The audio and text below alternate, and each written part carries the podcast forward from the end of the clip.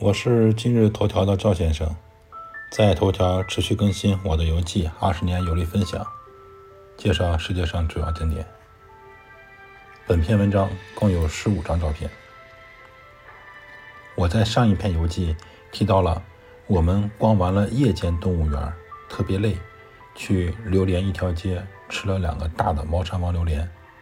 游记中的夜间动物园就是新加坡。野生动物园也叫做 Night Safari。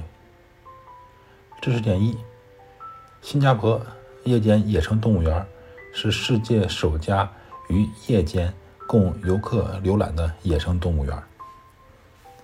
新加坡夜间野生动物园不同于其他夜间有照明的普通动物园，也不是夜间生物馆。游客可以在夜晚。于热带丛林中，乘坐专专用的带讲解的观光车来欣赏野生动物，从而获得独特的体验。下面这张图是野生动物园的观光线路。晚上，浏览野生动物园游客呢不少，我们一家人排了半个小时的队才上车浏览。新加坡夜间野生动物园以八个地理区域划分开来，如东南亚雨林、非洲稀树大草原、尼泊尔河谷、南美洲的彭巴斯草原、缅甸丛林等等。游人可以通过三条步行道，或者通过浏览车浏览两条环路，约四十分钟的导览车程。沿途设有站点，供游客欣赏水达蓄水池、布满树木的山坡和。翠绿平原等宏伟全景，在雨林中蜿蜒的步行道，即叫鱼毛小径、巨木森林小径和花豹小径，均能让游人靠近那些不容易从导览车上看到的动物，比如懒猴、眼镜猴等等。此外，园内亦保存了新加坡仅存的几块热带雨林。在园内的巨木森林小径上散步呢，游人将能够看到超过百种的本土植物，其中呢，也有一棵超过百年的树龄了。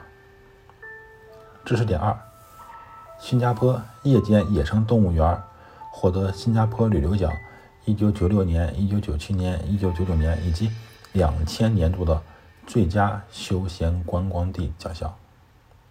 我在车上用手机拍照。特别模糊，模糊到什么程度呢？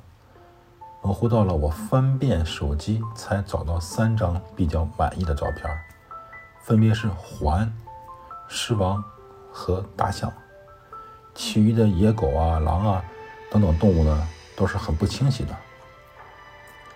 知识点三：夜间野生动物园被评为新加坡的必游景点，在网上的宣传材料中。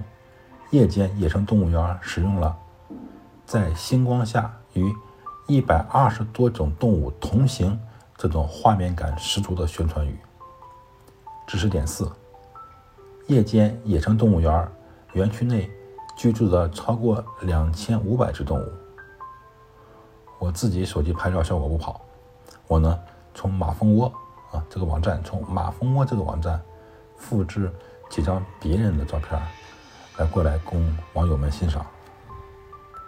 赵先生，二零二三年一月九日。